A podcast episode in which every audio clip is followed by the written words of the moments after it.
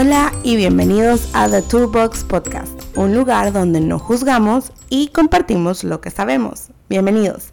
El día de hoy estaremos hablando acerca de Conoce a tu comunidad Toolbox. Hola, mi nombre es Marianne y el día de hoy voy a compartir contigo 10 cosas que me gustaría que sepas acerca de mí. Ok, 1.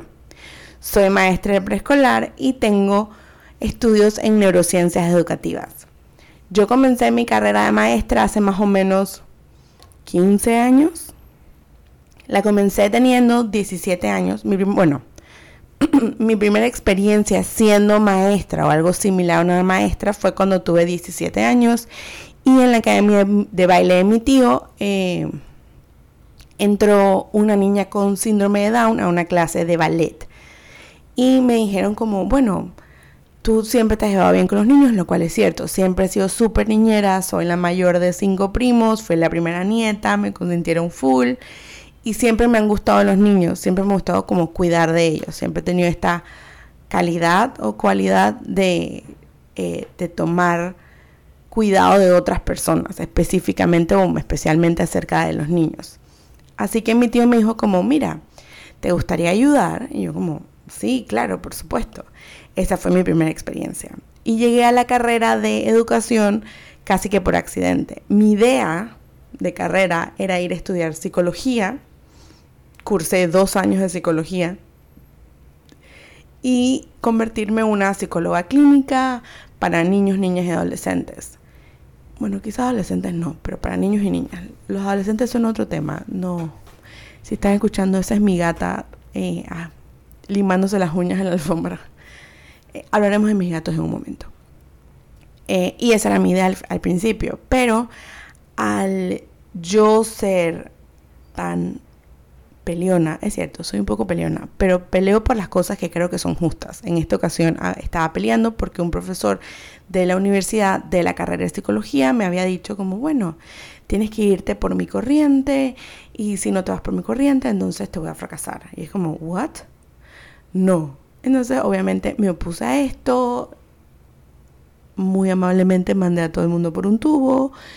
Y literal me sacaron la carrera. Dije, no más, no puedo. Y una noche, buscando opciones de psicología en otras universidades, eh, me encontré con el profesorado en educación preescolar y dije como, bueno, mira, es cortito, es práctico, tiene que ver con niños, es creativo, me gusta, eh, así que voy a intentarlo. Lo intenté y quedé total y completamente enamorada de todo lo que tuviera que ver con educación, cómo aprenden los niños, los niños, sus procesos de aprendizaje, en qué momento tienen que pasar qué cosas, sus, milestones. No sé cómo se dice milestones en español, pero espero me entiendan. Eh, y pues sí, así que ah, después de eso llegamos, hacemos flash forward al día de hoy y cuento con una empresa de tutorías a domicilio. Tengo más o menos 10 maestras que trabajan conmigo, no debajo mío, trabajan conmigo. They're my equals, porque son muy buenas profesionales también. Y damos clases a domicilio para niños desde los 18 meses hasta los 7 años. Trabajamos todo lo que es el proceso de lectoescritura y también trabajamos la parte de lo que es la preparación para Big School. Cuando hablamos de Big School es que si un niño de año y medio llega a nosotras, lo preparamos para que, para que esté adecuado para que entienda, para que se sienta como en un ambiente donde le van a decir, eh, forma la fila, siéntate tranquilito, eh, corta o pega aquí. Entonces trabajamos todas estas preparaciones para que el proceso de entrar a la escuela sea mucho más fácil, como entrar al preescolar, ya el, el medium big school, sea mucho más fácil y también trabajamos mucho con los padres en el énfasis de que muchas veces las lágrimas de los niños en los primeros días de clases puede ser atribuido a que ellos no estén listos o, estén un poco ansiosos o se sientan un poco tristes porque su bebé ya no es un bebé. Y ojo, estas emociones son total y completamente válidas, pero es muy importante que el padre esté listo para dejar ir a su pequeño a la escuela, que es una parte supremamente importante. La importancia del preescolar lo podemos hablar en otro momento, pero es fundamental, especialmente para Creo que los dos pilares de lo fundamental que es el preescolar son la parte emocional y social y la parte de la preparación para, para la lectoescritura y el desarrollo de habilidades motoras gruesas. Obviamente podemos agregar también el lenguaje, podemos agregar todos los conocimientos que van adquiriendo. en fin, es súper importante. Recordemos que los primeros cinco años de vida, el cerebro, si no me equivoco, esto lo podemos discutir con Rosana, que es la mente detrás de la mente, en otro episodio, pero los primeros cinco años de vida, casi que el 90% del cerebro, eh, y estoy haciendo air quotes entre comillas, es el que se desarrolla. Entonces la parte del preescolar es supremamente importante.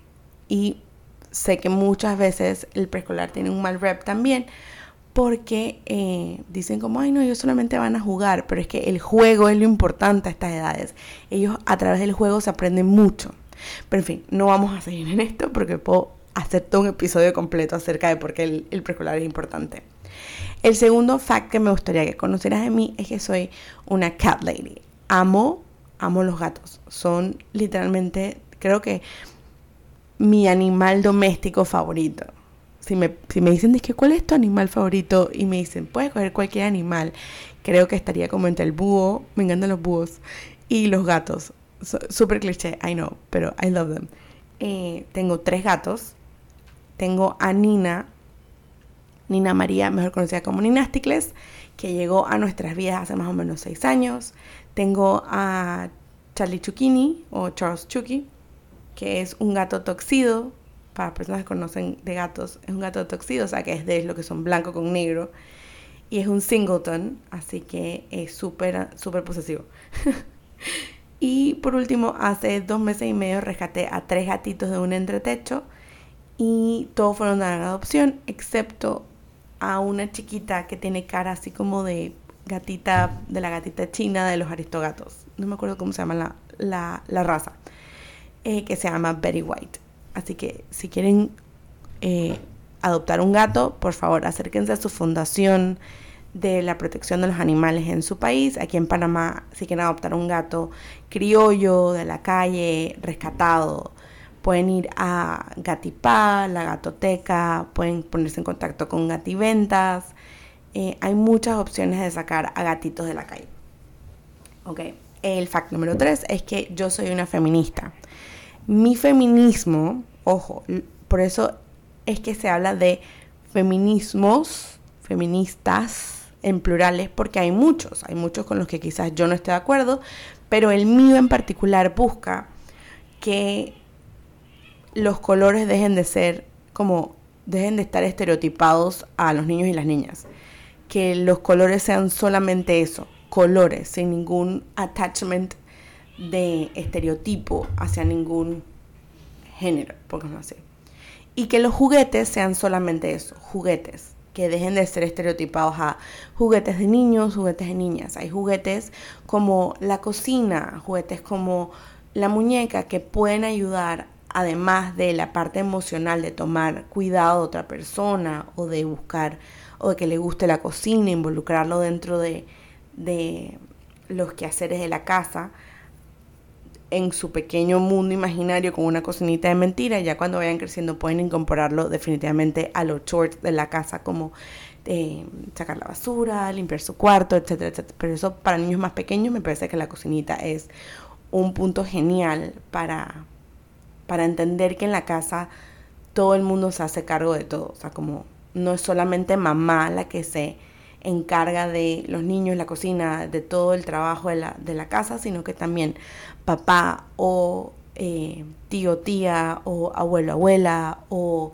mamá y, y, y la tía o mamá y la hermana o mamá y... En fin, hay muchas diferentes familias. Y sí, más o menos eso es lo que mi feminismo, el feminismo de Teacher Marianne, busca o el que yo trato de representar. Ese es mi feminismo. Eh, ok, siguiente fact. Amo, así, amo la ciencia y la historia. De la primera vez que vi a The Magic School Bus y al mundo de Big Man, dije, oh por Dios, esto es lo mejor que existe. Esto es increíble, me encanta. E inclusive, ahorita mismo estoy dije, full obsessed Soy súper obsesionada con todo lo que tenga que ver con aprendizaje en el cerebro, cómo se conectan las neuronas, qué pasa si hago esto en mi cerebro, cómo, qué chispa sale. En fin, todo lo que tenga que ver con ciencias. Love it. Lo amo full. Eh, y me encanta la historia también. En, eh, en estos días estuve leyendo acerca de la historia de Hipatía, que fue la mamá de la matemática. Literal, la mamá de la matemática eh, y sí, o sea, si no hubiera estudiado educación, si, no si educación no hubiera cruzado mi camino, de seguro hubiera tenido la oportunidad de ir a una universidad afuera donde den como clases de educación de historia de la mujer. Love it. Creo que esto viene de mi papá porque mi papá es exactamente, le encanta todo lo que tenga que ver con ciencias y le encanta todo lo que tenga que ver con la historia. Me encanta aprender acerca de lo que fuimos para mejorar lo que vamos a hacer. Ok, fact número 5. Yo creo fielmente en la salud mental. Creo que toda persona, ojo, no tienen que hacerlo, no es una obligación, no porque Teacher María lo dice, tienen que hacerlo. Yo creo fielmente que toda persona debe ir, aunque sea un año de su vida, a terapia, a un psicólogo simplemente revisar que todo esté bien adentro con nuestras emociones, entenderlo. Yo al ser una persona que sufre de ansiedad y de pequeños episodios depresivos, eh, a mí me ha beneficiado grandemente. O sea, yo lo puedo decir de primera mano. Sí, ha sido doloroso. Sí, me han pasado cosas no tan bonitas en la vida, pero agradezco de sobremanera haberme dado la oportunidad de ir y buscar ayuda y que me ayudaran a entender cómo procesar todo lo que estaba en mi universo emocional, pongamos así. Y dentro de eso mismo les voy a dejar un quote aquí, así, I'm gonna drop it on you, y es, los límites de los padres protegen a los hijos. Esto fue dicho por una psicóloga, lo escuché, se me va el nombre. Si lo escucha, señora psicóloga, me avisa y yo le doy todo el crédito porque you're a genius. Eh, lo escuché en estos días y me pareció súper importante y de ahora en adelante lo voy a aplicar con todos los papás que conozcan. Ok, fact número 6.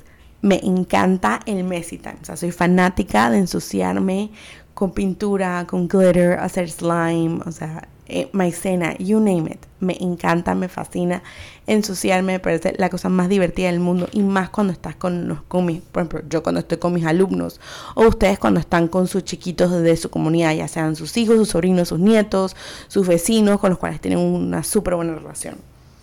Eh, fact número 7, me encanta bailar. O sea, yo, mi mamá, este es un, un, un, true story. Mi mamá casi me pierde a mí cuando estaba embarazada por irse a bailar a un concierto de Celia Cruz con Tito Puente. So, yo creo que de ahí viene todo esta, este amor por el baile. Y otro fact divertido o fun fact es que yo comencé a bailar ballet a los 18 años. Y entré porque yo mm, recuerdo perfectamente haber estado chiquita y solía ver un canal de arte en las televisiones de cable, como en el servicio de cable aquí en Panamá. Y me acuerdo perfectamente de estar mirando a estas bailarinas hermosas haciendo las suites de millones y millones de, de, ballets.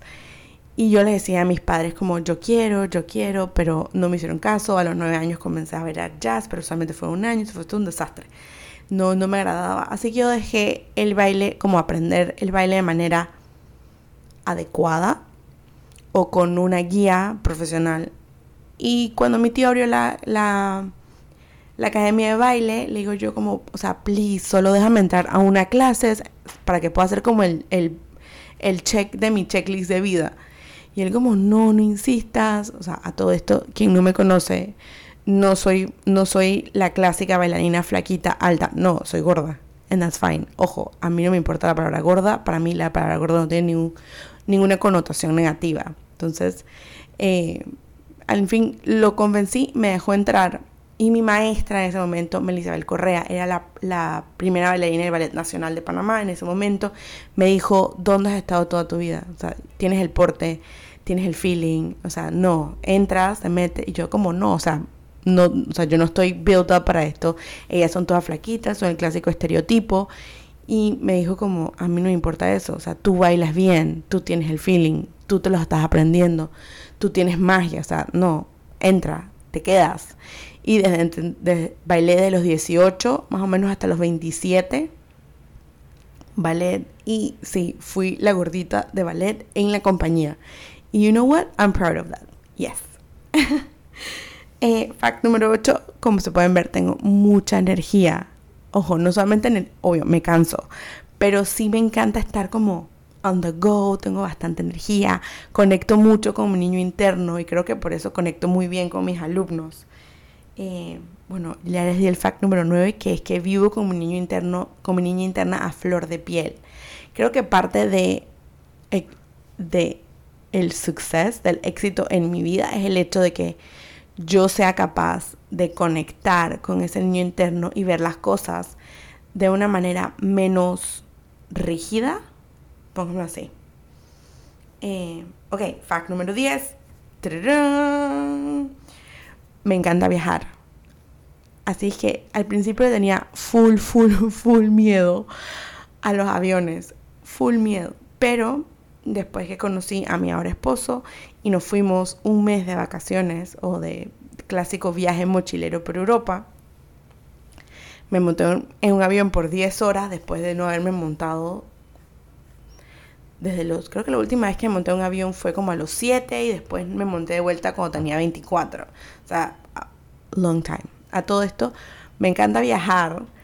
Le tenía miedo a los aviones ya de grande, pero de chiquita me llevaban a Puerto Rico o a Disney a cada rato. Fui la primera nieta, vuelvo repito, y tengo tíos que viven en Puerto Rico, entonces aparentemente mi parte de mi infancia era como cada dos años ir a Puerto Rico o ir a Disney con mi mamá o con mis tíos o ir a visitar a mi tía Tina y a mis primos en Puerto Rico. En fin, sí amo viajar y lo que más me gusta de viajar es que es como si te pusieras una nueva graduación de lentes. Uso lentes, por eso estoy usando esta analogía, como cuando uno va al oftalmólogo y te dicen como, bueno, aumentaste tantito de la miopía y te ponen el tantito de la miopía en los lentes nuevos y es como, ¡Oh, wow, my god, qué cool.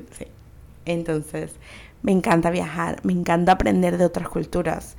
Inclusive en el viaje que hice a Europa de mochilera me inspiré porque estuve observando una, una, un preescolar, un maternal en París y dije como, wow, o sea, qué diferente es la educación dependiendo del país obviamente, pero el approach que le tenían ellos era completamente diferente. A todo esto años después conocí eh, todo el trabajo de María Montessori y simplemente me enamoré. O sea, she's my girl, she gets it. Ella lo entiende. Ok, ya para terminar, bonus point, amo los museos. O sea, sí. Lugar al que voy, lugar que me aseguro de comprar tickets para todos los museos. Todos. Puede que no entienda en los museos contemporáneos el arte contemporáneo, puede ser que no lo entienda, pero no importa. A Teacher María le encantan. En fin, creo que esto han sido 10 puntos bastante amplios, como un poquito de todo, eh, acerca de mí.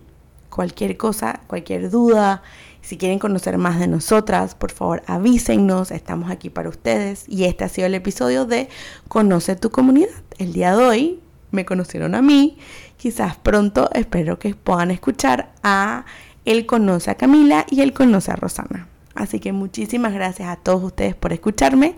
Nos vemos en la próxima y cualquier cosa o duda nos pueden contactar a nuestro Instagram en arroba the toolboxpty o nos pueden mandar un email a arroba eh,